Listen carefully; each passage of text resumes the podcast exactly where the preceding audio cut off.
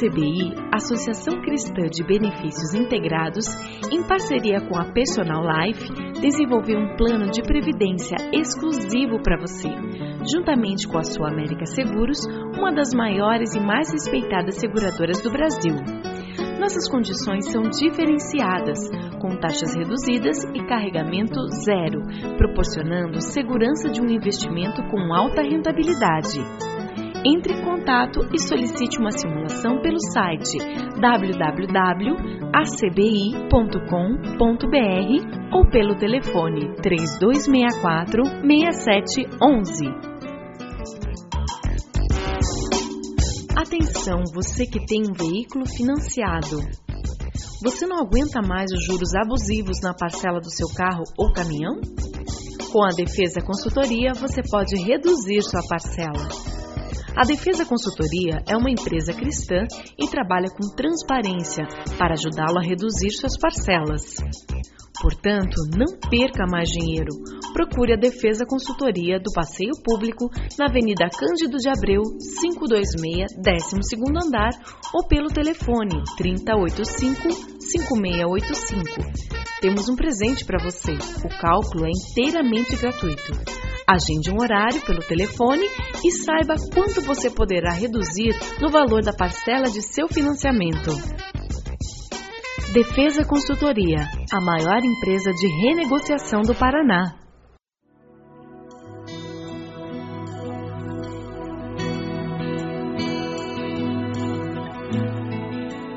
Começa agora mais um Sementes do Amor de Deus, um programa da Igreja Batista do Bacaxeri, em Curitiba. Efésios 2, de 1 a 10. Vocês estavam mortos em suas transgressões e pecados, nos quais costumavam viver quando seguiam a presente ordem deste mundo. E o príncipe do poder do ar, o espírito que agora está atuando nos que vivem na desobediência. Anteriormente, todos nós também vivíamos entre eles, satisfazendo as vontades da nossa carne, seguindo os seus desejos e pensamentos. Como os outros, éramos, por natureza, merecedores da ira. Todavia, Deus, que é rico em misericórdia, pelo grande amor com que nos amou, deu-nos vida com Cristo, quando ainda estávamos mortos em transgressões. Pela graça vocês são salvos. Deus nos ressuscitou com Cristo e com Ele nos fez assentar nas regiões celestiais em Cristo Jesus, para mostrar nas eras que hão de vir a incomparável riqueza de Sua graça demonstrada em Sua bondade para conosco em Cristo Jesus. Pois vocês são salvos pela graça, por meio da fé, e isto não vem de vocês, é dom de Deus, não por obras, para que ninguém se glorie, porque somos criação de Deus, realizada em Cristo Jesus, para fazermos boas obras, as quais Deus preparou antes para nós as praticarmos. Quando nós falamos sobre vida eterna e sobre o presente de Deus, que é vida eterna, nós estamos falando sobre uma realidade de que presente é algo que alguém dá e o outro tem que querer receber. Deus deu um presente para todo ser humano, a vida eterna, em Cristo Jesus. Alguns receberam o presente, o aceitaram, e outros não. Se você fosse contar para alguém a sua história, ela, como ela começaria? Quando foi que você começou a sua história com Jesus? Eu comecei a minha história aos oito anos de idade, fui criado na igreja. Mas sabe, foi aos 19 anos que de fato a minha história com Jesus começou a fazer sentido. E a partir dali, sim, Jesus começou a mudar a minha vida. Então, quando eu conto a história da minha vida com Jesus, eu começo aos 19, porque foi a partir dali que eu experimentei a mudança de vida. E você? Você tem uma história com Jesus para contar? Talvez você esteja aqui e você está pensando que não tem uma história para contar. Talvez você não tenha uma história com Jesus para contar, porque nunca aconteceu com você. Quem sabe hoje vai ser o dia em que você vai começar a sua história com Jesus. Eu espero que seja, porque esse é o desejo dele. O presente ele já deu. Ele está esperando que você receba o presente e comece a abri-lo, experimentar a bênção de receber esse presente. Alguém disse com muita propriedade que quem nasce uma vez morre duas vezes. Você já ouviu isso? Quem nasce uma vez morre duas vezes. Quem nasce uma vez nasce fisicamente, morre duas vezes. Morre fisicamente e espiritualmente. Mas quem nasce duas vezes morre uma vez. Quem nasce fisicamente e espiritualmente morre apenas fisicamente, porque vive e vive eternamente. Quando alguém nasce espiritualmente, essa pessoa recebe vida eterna em Cristo Jesus. É o que esse texto está nos dizendo. Vamos dar uma olhadinha nesse texto, vamos ver o que o apóstolo Paulo está falando para aqueles cristãos lá na cidade de Éfeso. Veja o versículo primeiro. Vocês estavam mortos em suas transgressões e pecados. Morto não tem história para contar. Quem está no cemitério não conta mais nada, não é mesmo? A Bíblia diz que você morreu e acabou. Depois da morte, ou foi para o céu, ou foi para o inferno, ou está com Deus, ou longe de Deus. Mas o presente de Deus, que é a vida eterna, ele contrasta com essa realidade do versículo primeiro. O versículo primeiro fala o porquê existe morte eterna. Porque todos são pecadores. Alguém aqui nunca mentiu? Alguém aqui nunca ficou com raiva de alguém? Sabe aquela pessoa que te fechou no trânsito e você quis enfiar o carro? Sabe aquela sensação, ah, se eu tivesse um jipão? Que esposa que já não quis estrangular o marido? A esposa do Billy Graham sendo entrevistada pelo Larry King Live, Larry perguntou para ela se ela tinha pensado em divórcio. Já casada há quase 60 anos, ela parou, pensou assim e disse: Olha, para ser sincera, divórcio não, assassinato sim. Todos nós já tivemos sentimentos ruins, pecaminosos com relação a alguém. Nós nos sentimos menos pecadores ou não pecadores quando nós nos comparamos com alguém pior do que nós, que nós consideramos piores. Por isso que a gente se acha melhorzinho. A Bíblia diz que todos pecaram e destituídos estão da glória de Deus. E é por isso que todos precisamos de um Salvador. E é por isso que ninguém merece o presente de Deus, que é a vida eterna. Veja o versículo 2, o versículo 2 continua trabalhando nisso. Por que, que existe essa realidade? Por que, que todos nós somos pecadores? Porque nós temos essa tendência de fazer o mal e porque existe um reinado de Satanás nesse mundo. Nesse mundo agora, as pessoas seguem o príncipe do poder do ar, o espírito que agora está atuando nos que vivem na desobediência. Então existe uma realidade espiritual nesse mundo que leva as pessoas a terem o desejo ainda maior de pecar. Existe a tendência natural dentro do ser humano e existe a influência demoníaca ao redor. Todos nós somos pecadores. Eu li uma vez o artigo de uma mãe estudiosa, cheia de títulos, e porque ela era muito culta, ela dizia que essa história de pecado original era bobagem. Imagina aquela menina linda que ela tinha, aquela criança de cabelo encaracolado, imagina se aquilo era pecadora. Não podia. E a menina cresceu e começou a tomar sopinha. Você já tentou dar sopinha para criança que não quer tomar sopinha? E não entra a colher, né? Aí o que, que a gente faz? A gente engana a criança, não é isso que a gente faz?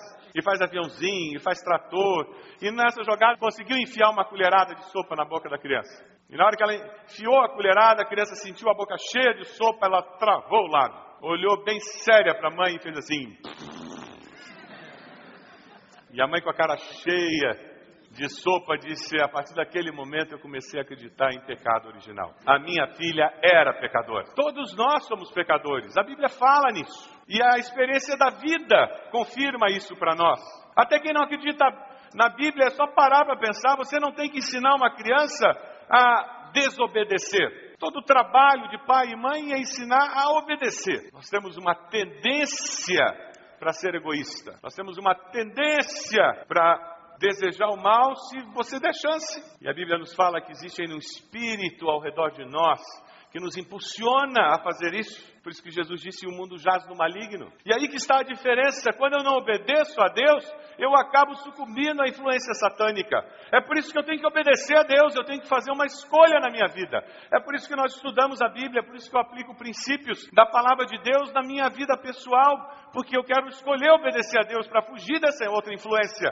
É por isso que eu aplico princípios da Bíblia no meu lar, porque eu quero construir um pedacinho de céu lá em casa. Eu não quero construir o outro pedaço. A sua casa é um pedacinho de céu? Você abre a porta, chega em casa, a sensação que você tem, você está chegando num pedacinho de céu? Se você aplicar esses princípios, você vai estar construindo um pouquinho de céu lá em casa. Porque a vida eterna é justamente isso. Quando eu recebo a Cristo e eu começo a viver com essa certeza de vida eterna, eu começo a viver aqui um pouco do que vai ser a vida eterna lá depois da morte. O viver com Cristo aqui é viver um pouco da vida eterna que eu vou ter lá enquanto eu estou aqui. Veja o versículo 4. O apóstolo Paulo diz: Todavia, Deus, que é rico em misericórdia, pelo grande amor com que nos amou. Quem é esse Deus? Um Deus rico em misericórdia. Ele nos ama com amor sacrificial, amor incondicional. Mas por que, que ele tem que nos amar com esse tipo de amor?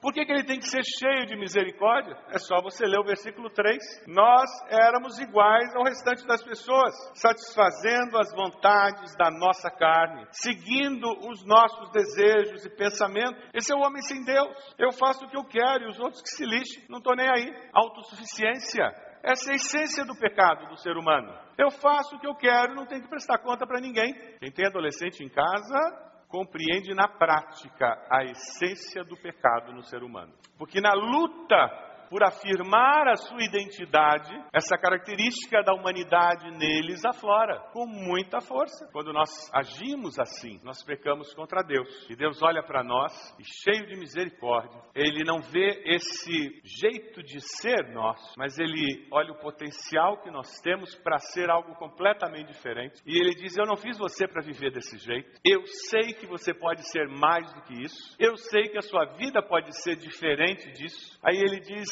eu quero trazer você para perto de mim e eu quero fazer algo diferente na sua vida. Se você ler os versículos 5 a 7, você começa a ver o que graça de Deus significa. Ele nos dá vida e, mesmo estando mortos nas nossas transgressões, mesmo indiferentes, Ele nos atrai nos salva e nos assenta nos lugares celestiais e quando ele começa a nos fazer enxergar uma vida diferente, aí a gente diz: puxa, mas essa vida é boa. Aí mesmo quando os coleguinhas da escola chamam você de santarrão, você diz, mas essa vida aqui é muito melhor do que a sua. E eu me lembro do tempo de faculdade, quando acertei minha vida com Deus, os colegas tinham me conhecido antes de acertar a vida com Deus, e eles olhavam para mim e diziam, você agora é escravo de religião, você não faz mais isso, aquilo, e começavam a fazer uma lista de coisas que eu fazia antes e não estava fazendo mais. E eu me lembro que Deus um dia me deu uma resposta para um colega que eu estava conversando com ele, e eu virei e disse, mas eu não sou escravo de religião, você que é escravo. Porque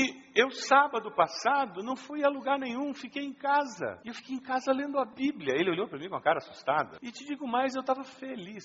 Agora, você é que é escravo, porque você não pode fazer isso. Porque se você no sábado não estiver cheirando todas, não estiver saindo com as meninas, não te enchendo a cara, você vai estar tá desesperado. Porque você vai estar tá dizendo que sábado horroroso. Eu tenho a liberdade de fazer tudo isso que você está dizendo, mas sabe, eu descobri tem coisa melhor na vida do que isso. Eu não preciso. Essa é a nova vida em Cristo. Agora imagina você assentado nas regiões celestiais em Cristo Jesus vendo aquele chefe que acha que manda no mundo. E você olha para ele e diz: Você não conhece Jesus ainda. O meu Jesus olha a vida de uma maneira completamente diferente. E você olha as dores da vida, você olha as crises domésticas, e você olha os problemas da família. E quando você está sentado nas regiões celestiais, você vê diferente. Porque você vê com os olhos de Deus. A pergunta que cabe aqui é: você tem visto a vida das regiões celestiais? Ou você está vendo a vida como qualquer pagão vê? Ou você está sentado nas regiões celestiais com Deus? O que o apóstolo está nos dizendo é que a graça de Deus nos atinge, como nós estamos. E Deus nos coloca nas regiões celestiais. E quando nós começamos a ver o que Deus vê e a experimentar o que nós podemos vir a ser, isso muda a nossa vida. E você começa a viver uma vida diferente. É por isso que o marido adúltero para de ser adúltero, a pessoa desonesta para de ser desonesta, é por isso que o mentiroso passa a falar a verdade, é por isso que você até, ao invés de estar fazendo qualquer outra coisa, está aqui na igreja hoje. E pasme, você ainda entregou oferta, feliz da vida. Mas muda a maneira de ver a vida. Isso é nova vida com Cristo. E é uma nova vida aqui com uma perspectiva de eternidade. Quando eu vejo a vida na perspectiva eterna, eu estou assentado nos lugares celestiais e esse presente dura por toda a eternidade. E não é um presente que depende de mim, porque é presente, eu ganhei. Veja o versículo 8. Eu ganhei de quem? De Deus. Vocês são salvos pela graça, favor imerecido, por meio da fé. não vem de vocês, é presente de Deus. Como é que eu recebo esse presente? Eu tenho que dizer para Deus: Deus, eu sou pecador. Além de dizer para Deus: Deus, eu sou pecador, você precisa dizer: Deus, eu preciso do seu presente, porque eu quero essa vida eterna. E quando você diz isso, você abre o céu, você abre a tua vida para receber a eternidade dentro de você. Hebreus 11:1 nos fala que a fé é a certeza daquilo que esperamos e a prova das coisas que não vemos. Quando nós nos abrimos para Deus, nós experimentamos amor incondicional. E isso é revolucionário na nossa vida, porque nós estamos condicionados a experimentar amor condicional. Nós somos humanos. Eu amo se você me ama. Eu amo se você arrumar a cama.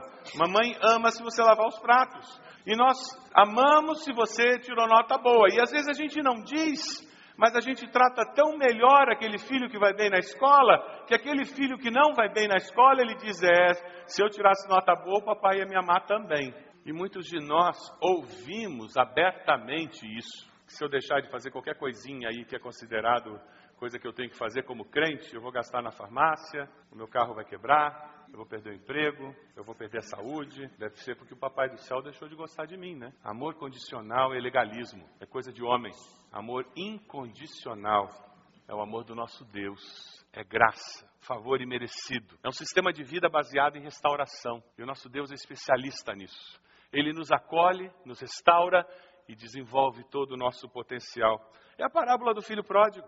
Aquele filho rebelde que pega a herança dele, vai embora, gasta tudo, e lá sem comida, sem lugar para morar, ele se arrepende, pede perdão a Deus, vem, pede perdão ao pai. Como é que o pai o acolhe? De braços abertos, restaura a condição de filho, faz uma festa celebrando a volta daquele filho. Coração de Deus recebe a mim, a você, um coração que perdoa, coração que restaura, que dá uma nova oportunidade. E é assim que Deus nos acolhe, como um pai que ama incondicionalmente. Um pai que ama e nos atrai para Ele. O texto fala de um Pai que nos ama e que prepara boas obras para que nós possamos andar nelas, para que a nossa vida tenha um senso de missão. Deus nos ama, nos dá vida eterna e nos entrega de presente para a nossa geração. Quando você se torna discípulo de Jesus, você se transforma em um presente de Deus para a sua geração, presente para abençoar. Nós não somos salvos pelas obras, nós somos salvos porque Jesus morreu na cruz por nós porque Cristo fez tudo o que era necessário, mas nós somos salvos para fazer boas obras. Durante essas semanas, nós temos feito muitos atos de bondade em nossa igreja. Temos nos envolvido em muitas atividades, abençoando muita gente com coisas simples, como dar um sanduíche, um copo de café, como levar um sopão, coisas que já fazíamos, mas fizemos de uma maneira muito mais ampla, como pintar muro de uma casa, tirar lixo de um quintal. Nós somos salvos para fazermos boas obras. Nós vivemos com senso de missão. Para irmos a um asilo, para irmos a um Lar Batista Esperança, salvos para irmos até um, um tubo servir uma xícara de café, salvos para irmos até o nosso vizinho e oferecermos para fazer uma oração com ele, salvos para boas obras. Jeremias 29, 11, um texto precioso nos fala dessa vida com senso de missão. A vida de alguém que sabe que foi salvo com um propósito. Eu queria que nós lêssemos juntos esse texto, Jeremias 29, 11. Porque sou eu que conheço os planos que tenho para vocês, diz o Senhor. Planos de fazê-los prosperar e não de lhes causar danos. Planos de dar-lhes esperança e um futuro. Esse é o Deus que nós servimos. Nós não merecemos o amor de Deus mas Ele nos ama. Demonstra esse amor, nos acolhe. Acolhe você, dá uma nova vida e dá uma missão para que essa nova vida abençoe a sua geração e as gerações que virão. E tudo começa quando você recebe o presente de Deus, que é a vida eterna em Cristo Jesus. Primeiro João nos fala sobre isso. Aquele que tem um filho tem a vida. Por quê? Porque a vida está no filho. Deus nos deu a vida eterna e essa vida está no seu filho. Quem tem o filho de Deus tem a vida. Quem não tem o Filho de Deus, não tem a vida. Se eu recebo a Cristo como Salvador, eu recebo a vida eterna, porque a vida eterna está em Cristo Jesus. E aí eu começo a viver uma vida nova, eu começo a viver um pouco da eternidade aqui, e eu começo a realizar obras que abençoam a minha geração. Você já recebeu a Cristo como Senhor e Salvador? Já recebeu aquele abraço do Pai dizendo: Seja bem-vindo, vamos começar tudo de novo, meu filho. Eu quero fazer uma vida nova. E eu queria falar com você, particularmente, que não tinha uma história para contar, porque você nunca teve um encontro com Jesus. Você que está me ouvindo e está aí dizendo: Eu preciso dessa vida eterna. Eu reconheço que sou pecador e eu preciso de Jesus na minha vida. Eu queria convidá-lo a fazer uma oração. Uma oração muito simples em que você vai dizer para Deus que você é pecador, você reconhece o sacrifício de Jesus e você quer receber esse presente de Deus, que é a vida eterna em Cristo Jesus. Faça a oração dizendo assim: Meu Deus, eu sei que eu sou pecador. Eu te peço perdão pelos meus pecados. Eu te agradeço pelo presente da vida eterna. Eu aceito Jesus como meu Senhor e Salvador e recebo a vida eterna por meio de Cristo Jesus.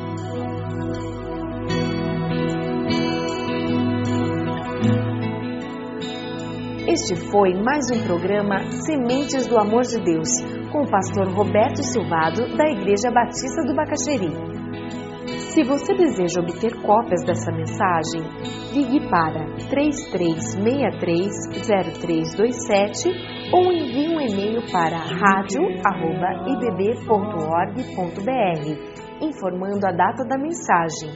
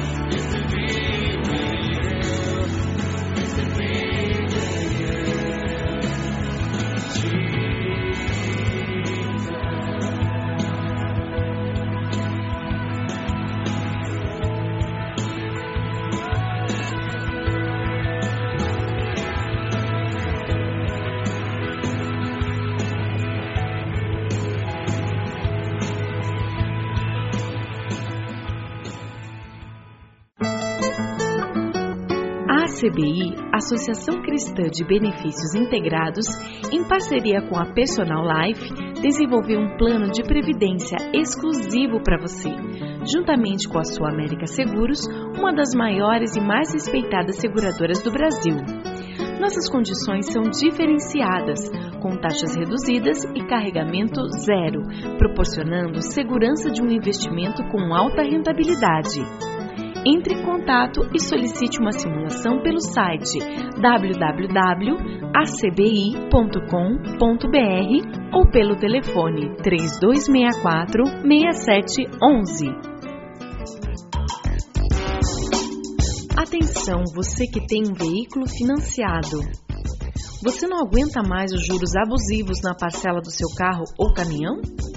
Com a Defesa Consultoria, você pode reduzir sua parcela. A Defesa Consultoria é uma empresa cristã e trabalha com transparência para ajudá-lo a reduzir suas parcelas. Portanto, não perca mais dinheiro. Procure a Defesa Consultoria do Passeio Público na Avenida Cândido de Abreu, 526, 12º andar ou pelo telefone 3085 5685. Temos um presente para você. O cálculo é inteiramente gratuito. Agende um horário pelo telefone e saiba quanto você poderá reduzir no valor da parcela de seu financiamento. Defesa Consultoria, a maior empresa de renegociação do Paraná.